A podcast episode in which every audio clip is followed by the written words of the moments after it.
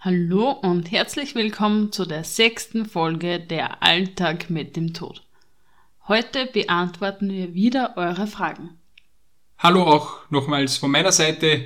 Ich bin schon ganz gespannt auf diese Frage-Antwort-Runde und ja, starten wir gleich durch, dass wir keine Zeit verlieren. Die erste Frage. Welche Anforderungen benötigt man, um Bestatter zu werden? Ja, also die Anforderungen sind einerseits ein bisschen speziell, sagen wir mal, so fangen wir mal mit der sachlichen Seite an. Es gibt, wie gesagt, eine sachliche und eine persönliche Seite, so würde ich es einmal einteilen. Die sachliche Anforderungsseite besteht einmal aus gewissen kaufmännischen Kenntnissen. Also es wäre schon mal gut, wenn man eine kaufmännische Ausbildung hat, beziehungsweise äh, ein bisschen Erfahrung allgemein in dieser, in dem Bereich hat. Und ja, die wichtigste Anforderung zum Bestatter ist eigentlich, dass man einmal eine zweijährige fachliche Ausbildung, beziehungsweise keine Ausbildung, sondern eine zweijährige Tätigkeit durchgehend in einem Bestattungsbetrieb hat. Dann ist man erst einmal berechtigt, überhaupt äh, eine zur Bestattungsprüfung, zur Bestatterprüfung, zur staatlichen antreten zu dürfen. Vorher ist man eine Bestattungskraft und nur kurz erklärt, ein Bestatter ist nur jener, der eine staatliche Prüfung hat und das sind eigentlich die wenigsten. Die richtigen Bestatter sind meistens die Geschäftsführer selbst von einer Bestattung. Also das heißt, es ist nicht, nicht jeder, den man mit einem Bestattungswagen herumfährt, direkt der Bestatter, Bestatter ähm, natürlich, jeder definiert diese, dieses Objekt oder dieses Subjekt als Bestatter, aber es ist eigentlich nur eine Bestattungskraft und der Bestatter ist eigentlich der, der die gewerberechtliche Prüfung abgelegt hat. Ja, was kann ich noch zu den sachlichen Punkten sagen? Eine Kenntnis für Layout und IT, also dass man Ahnung bzw. Erfahrung im Photoshop-Bereich hat, dass man kreativ ist in diesem Bereich, dass man Trauerdrucksorten erstellen kann, wie Paten oder die Trauerbilder oder Dankeskarten. Einfach, ja. Eine designerische Fähigkeit auch schon genau, nachweisen kann. Genau. Ja. Dann geht es eigentlich weiter mit den persönlichen Punkten und die sind eigentlich die wichtigsten, sage ich jetzt einmal. Und zwar fangen wir mal an, man sollte natürlich als Bestatter oder wenn man in einer Bestattung anfängt, eine wirklich starke psychische Flexibilität haben. Man soll psychisch wirklich stabil sein.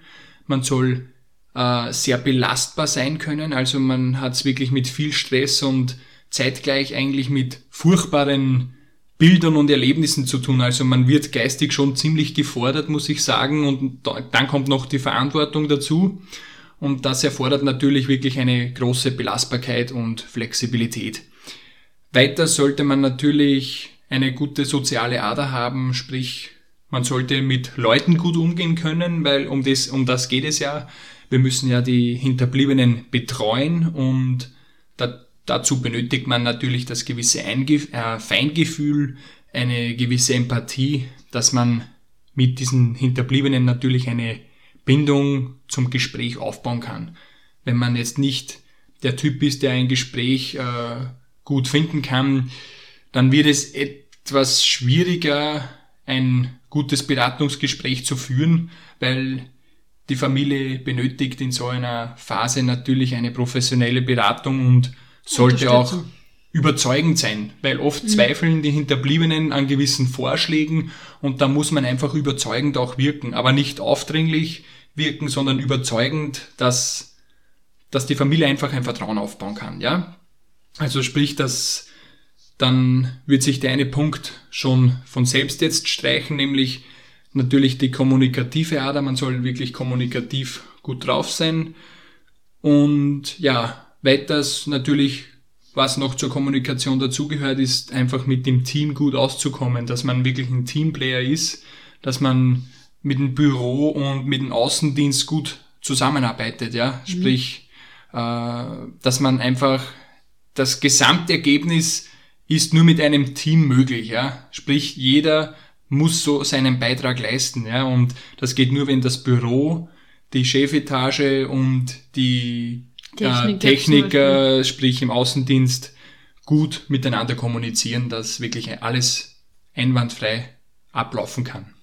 Ich würde auch noch sagen, ein gepflegtes Aussehen ist auch sehr wichtig, da man ja sehr viel in Kundenkontakt ist und natürlich auch äh, hygienische Vorsorge. Also man sollte hygienisch sehr top sein, jetzt vor allem in Corona, dass man schaut, dass man die gewissen Dinge stets durchführt, zum Beispiel eben Hände desinfizieren, Hände waschen, wie, wie man richtig Hände, ja, aber das ist jetzt alles nebensächlich, würde ich mal sagen. Aber Ja, die wichtigsten, wobei ähm, ich muss schon sagen, natürlich die allgemeine Hygiene, erstens einmal die Körperhygiene selbst, das Auftreten ist wichtig und dann natürlich die, die Schutzhygiene, sprich, äh, wie du gesagt hast, regelmäßig Hände waschen, regelmäßig Hände desinfizieren, dass einfach diese Basics, das sind es einmal, wie gesagt, das sind die Basics. Ohne diesen Basics äh, bekommen, würden wir ein Problem bekommen und würden wir unsere Mitarbeiter und die Angehörigen gefährden. Also wir sind halt immer Gefahren ausgesetzt und gerade in thanatopraktischen Behandlungen oder wenn wir einen, eine Abholung eine machen. Abholung haben oder einen HIV-Patienten oder Hepatitis A, B, C äh, Patienten haben oder ganz schlimme Infektionen oder irgendwelche äh, Keime, dann ist unsere, unser Eigenschutz das Wichtigste und natürlich, das ist bei uns oberstes Gebot. Ich glaube, damit ist die Frage beantwortet. Kommen wir zur nächsten Frage. Gibt es einen richtigen Umgang mit Trauer? Wenn ja, wie? Das ist eine sehr heikle Frage, weil die Trauer nimmt jeder eigens wahr, beziehungsweise jeder Anders reagiert, auf. Jeder reagiert anders mit der Trauer. Ja. Der eine versinkt eher in stille Schweigen, zieht sich zurück, der andere heult und weint und äh, hat komisch äh, seltene Verhaltensmuster. Natürlich, äh, es kommt auch immer darauf an, wie der Todesfall zustande kommt, ob das ein plötzlicher Tod ist, ob das ein erwartender, ein erwartender, erlösender Tod war, ja, dann sind die Verhaltensmuster einer Trauer immer anders, ja, weil dann findet man irgendwo einen Trost, wenn man sagt, okay, jetzt hat er es endlich geschafft. Und da ist man irgendwie selbst dann oft erleichtert. Ja, natürlich, dann kommt trotzdem die Trauer, weil dann fängt die Trauerarbeit eigentlich erst wirklich an, weil dann realisiert man erst einmal, was dann eigentlich passiert ist. Und ich sage mal, der wichtigste Punkt, wo ich sagen kann, wie man mit der Trauer am besten umgeht, ist, dass man Trauer zulässt, dass man Emotionen zulässt, dass man es nicht verdrängt, hinunterschluckt, weil das kann dann oft zu eher schwierigeren Problemen führen. Und wenn man es versucht herauszulassen, wenn man versucht mit jemandem darüber zu reden, dann fällt einem die Trauerbewältigung einfacher, sage ich jetzt einmal.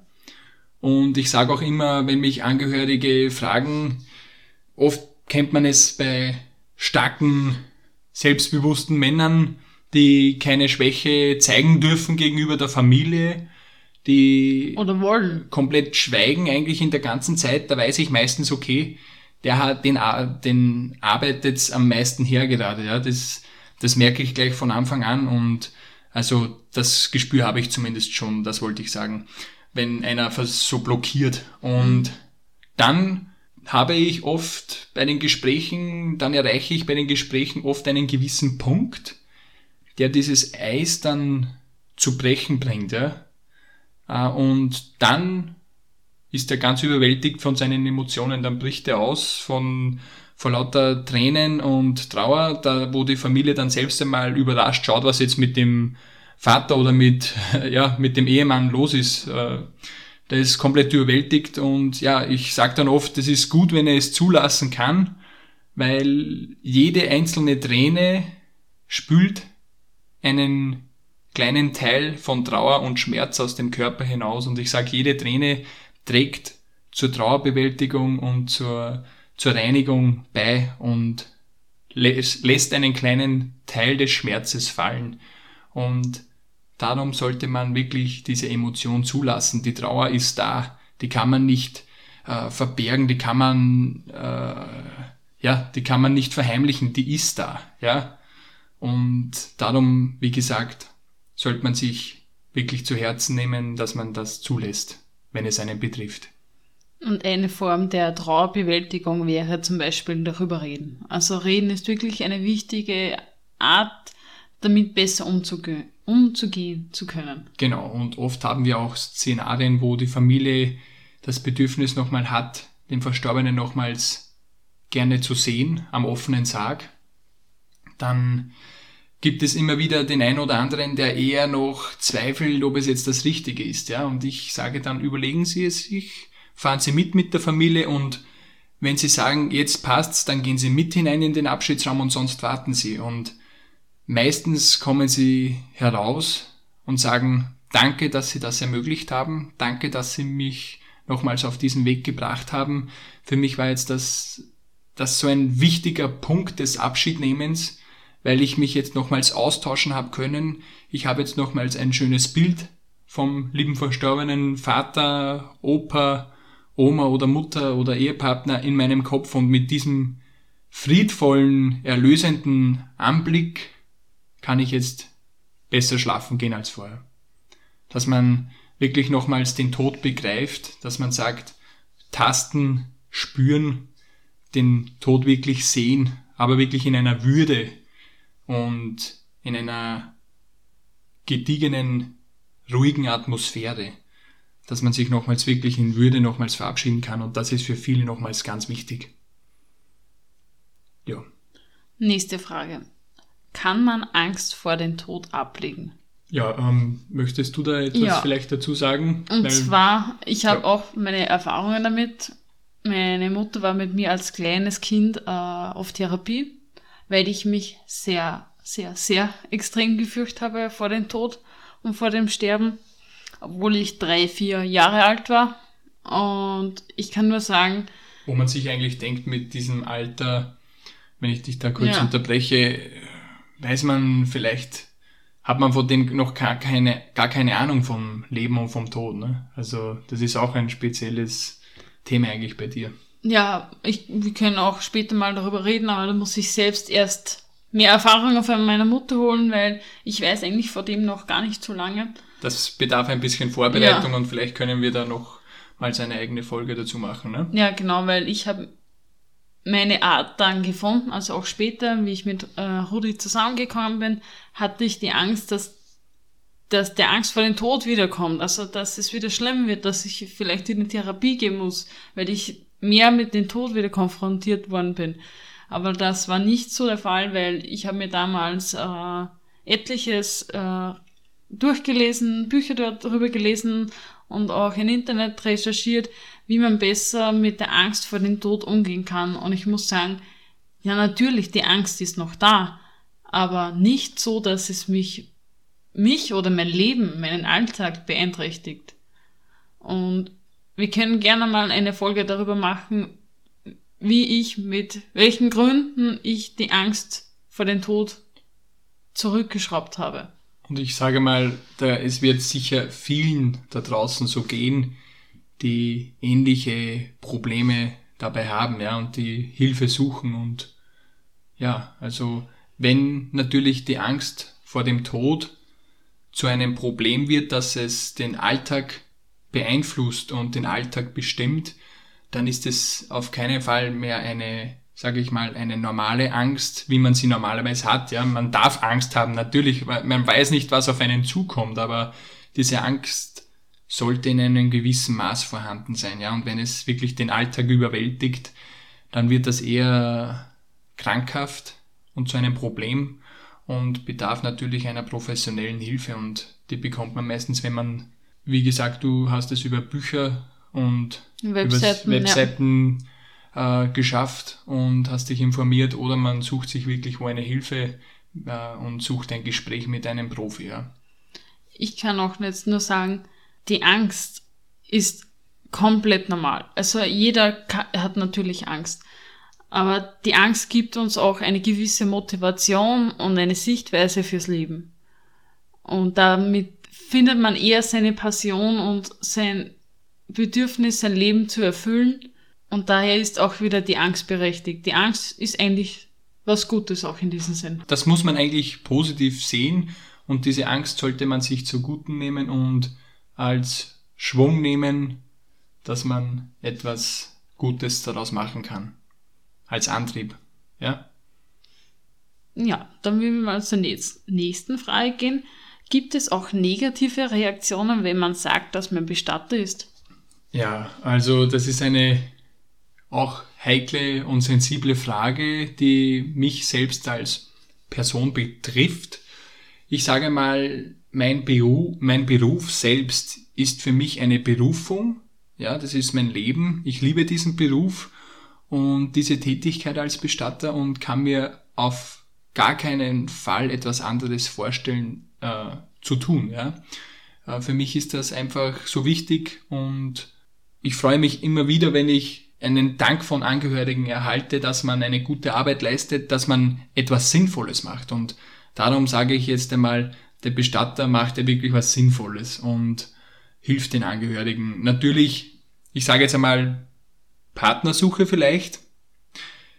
Wenn die interessierte Person eventuell erfährt oder früher oder später erfährt, dass man Bestatter ist und diese Person kann mit diesem Beruf, mit diesem Thema wirklich nichts anfangen, dann kann das natürlich zum Problem werden, ja. Und das ist mir auch bewusst. Nicht jeder kann mit so einem Beruf, wie ich es habe, umgehen, ja, als Partner, ja. Das muss man auch aushalten mit den langen Arbeitszeiten, mit den Erlebnissen, natürlich alle Sachen, was da zusammenhängen, was einem da im Kopf einfällt, natürlich. Und darum bin ich froh, dass ich so einen Menschen wie die Julia habe, die mich da wirklich 24-7 in der, äh, alle Tage im Jahr unterstützt und mich tagtäglich stärkt. Und ja, zurück zu dem Thema, wie gesagt, äh, negative Reaktion von Reaktion. mir hat es keine gegeben. Ja. Danke. ja, aber wie gesagt, natürlich. Glaube ich generell, dass es keine negative Reaktion eigentlich gibt, weil ihr tut etwas für die Gesellschaft, für die Menschen und für solche Berufe gibt es selten negative Reaktionen. Ja, Waren dann nur so Erstaunen, würde ich mal sagen, oder so, oh, ja, genau, eher, Starter, oha. eher ein, ein, so ein schräges Fragezeichen, wo man sich denkt, okay, ja, ist ein bisschen äh, mystisch, ein bisschen seltsam, ja, ein bisschen geheimnisvoll, vielleicht ist einfach ein bisschen, ja, äh, ja, kann es da in diesem Fall ein bisschen abstoßend wirken, aber ja, ich bin stolz auf den Beruf und gehe auch so selbstbewusst durch den Alltag mit diesem Thema, ja. Was macht ihr nach einem Unfall? Zum Beispiel Zug. Wie ist da der Vorgang bzw. die Versorgung? Ja, also bei uns hängt es immer ganz danach, danach ab, wie die Situation ist, ja, ob es ein, welcher Unfall das es war, ob es ein gewaltsamer Tod war, ob es ein Selbstmord, ein Suizid war, dass man sagt, okay, er hat sich das Leben am Gleiskörper genommen oder er hat sich erhängt oder Schusswaffen äh, runterstürzen. Alle möglichen ja, genau. Variationen. Oder wie Aber gesagt, Verkehrsun Verkehrsunfälle oder was auch immer. Und natürlich ist jeder Körper dann anders herge äh, ja. Anders äh, hat der Körper andere Erscheinungsbilder dann, ja. Und Verletzungen und diese Verletzungen gehen teilweise bis ins Unbeschreibliche, dass man diese Verletzungen eigentlich dann nicht mehr in Worte fassen kann und das nennt sich dann meistens äh, mit dem Leben nicht mehr vereinbare Umstände. Ja? Und das heißt einfach, okay, dieser Körper kann aufgrund dieser Wunden, dieser Verletzungen nicht mehr leben, ja, weil er so deformiert ist. Und ja, natürlich, die kommen dann zu uns in die Thanatopraxie, in den Versorgungsraum, die Verstorbenen, und werden natürlich einmal gereinigt. Dann wird einmal geschaut, okay, sind noch irgendwo Fremdkörper drin nach einem Verkehrsunfall, Kunststoffteile oder Glassplitter von der, von der Windschutzscheibe oder so.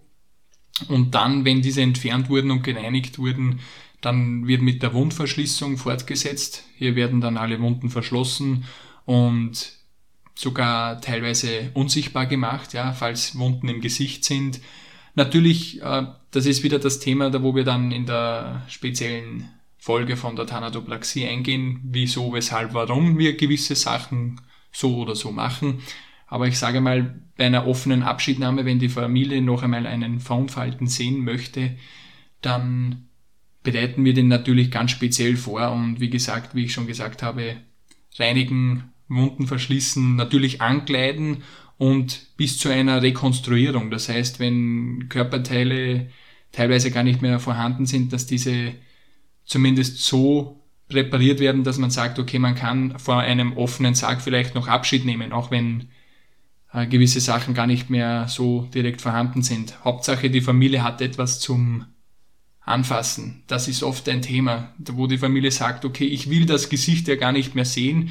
Ich möchte einfach nochmals auf die, auf die Decke im Sarg tasten, dass ich ihn nochmals fühlen kann, dass er, dass ich weiß, dass er da ist, ja, und das sind so ganz heikle Themen. Da geht es gar nicht mhm. um das, dass man ihn optisch noch sieht, sondern einfach, dass man damit sie den Tod begreifen von genau, den Verstorbenen, weil ihn, meistens sowas sehr unerwartet kommt. Dass man ihn abtasten kann und das wird für uns so gut vorbereitet, dass das wirklich in Würde und wirklich in Respekt und wirklich in zumutbaren Umständen äh, nochmals gewährleistet ist. Und für viele Leute in einer Schockphase ist das ganz wichtig. Die haben den starken Drang dazu, diesen Verstorbenen nochmals zu sehen. Und für uns ist das wirklich eine sehr heikle Aufgabe, äh, wo wir dann sagen müssen, okay, ist es noch zumutbar? Kann man ihn überhaupt noch herzeigen? Oder ratet man eher davon ab, diesen Schritt zu gehen, dass man diesen offenen Sarg nochmal sieht? Also das ist für uns eine ganz, ganz heikle Situation, wo wir sagen kann, okay, habe ich überhaupt das Recht dazu, den Angehörigen den Anblick zu verbieten? Ja, verbieten kann man ihnen nicht, aber mhm ich sage mal, nicht mehr empfehlen. Und wenn ich ihn nicht empfehle, großteils zu 99 Prozent äh, steigen dann auf meine Empfehlung ein und sagen, okay, wenn Sie das sagen, Sie werden recht haben, ich vertraue darauf und ja, und wirklich, wir versuchen wirklich alles bis zum wirklich bis zum Limit zu gehen, um Aber das eine Abschiednahme nochmals. Spezialisten auch darin. Ja, natürlich. Also mein sagen. Vater natürlich durch die Thanatopraxie mit dieser speziellen Ausbildung äh, sind wir bei uns natürlich in der Umgebung weit und breit, äh, sage ich einmal, einzigartig. Ja. Und da sind wir auch ganz stolz drauf, dass wir so etwas anbieten können. Ja, aber ich glaube, das wäre jetzt einmal so, äh, glaube ich, gut, gut erklärt, beantwortet, beantwortet geworden von uns. Äh, was mit einem Verunfallten bei uns passiert. Also der wird bei uns genauso, wie gesagt, nochmals zusammengefasst, wirklich in Würde nochmals behandelt und nicht einfach so mit, äh, mit einen Sack in den Sack geworfen. Genau, also keine Entsorgung. Wir schauen wirklich, dass jeder Verstorbene, auch wenn diese Umstände noch so äh, unvorstellbar sind, wirklich nochmals in Würde eingebettet sind. Und ja, das ist für uns einfach für unser eigenes Gewissen auch wichtig. ja? ja? Gibt es ein Szenario, wo du sagen würdest, dem muss jemand anderes machen? Also da auf der Frage, da wäre jetzt äh, gemeint gewesen, diesen Verstorbenen muss jemand anderes ja. machen. Gell? Ja, also ich sage mal, da gibt es eigentlich kein Szenario, wo dieses, äh, dieses äh, Problem eintreten würde. Ich sage mal, nennen wir das Beispiel Familienangehörige. Mhm. Ja? Für mich selbst wäre es, glaube ich, ein wichtiger Schritt zur Trauerbewältigung, wenn ich zumindest bei einem Teil dieser Versorgung, beim Einbetten dabei sein kann. Ja, und das war jetzt vor kurzem erst der Fall mhm. bei meiner Großmutter, dass ich selbst, äh, ich sage jetzt mitgeholfen habe. Ich habe die Hauptarbeit, haben wir den anderen überlassen, mit vollstem Vertrauen, dass sie es gut machen. Und ich habe dann beim Einbetten noch mitgeholfen, weil es für mich einfach wichtig war, dass ich sie selbst in den Sarg noch mit einbette. Und das war für mich äh, ein ganz wichtiger Punkt, weil das ist ja meine Arbeit. Warum soll ich mich vor dieser Arbeit äh, äh, verstecken? Ja? Es, es bleibt nicht erspart und das betrifft auch in den heikelsten privaten Situationen äh, die Sache. Ja? Und ich hatte auch schon einige Freunde und Bekannte, die verunfallt sind und verun also besser gesagt verunglückt und das war mir selbst ein Bedürfnis, dass ich diese dann selbst äh, wirklich versorge, reinige und wirklich eine hygienische, ästhetische Behandlung mache und dann ihnen in den letzten Genau. Schritten in den körperlichen Dasein noch beihilfen kannst, mehr. Genau, also das ist für mich ganz wichtig und darum gibt es für mich eigentlich äh, und hat es bis jetzt noch keinen Verstorbenen gegeben, wo ich gesagt habe, okay, das muss jetzt jemand anderes machen. Also, also wenn, dann bin ich derjenige, der bei den schlimmsten Sachen dabei ist, weil ich natürlich auch das Know-how habe, was mir natürlich auch von meinem Vater weitergegeben wurde, wie man bei gewissen Extremsituationen umgehen, zu umgehen hat, ja. Und darum bin ich eigentlich der, der dann wirklich an vorderster Front wirklich dabei ist. Ich hoffe, wir haben eure Fragen beantwortet und wir würden uns natürlich auch freuen, wenn ihr uns weiterhin Fragen stellen. Und wir hoffen, ihr schaltet auch beim nächsten Mal wieder ein. Dankeschön.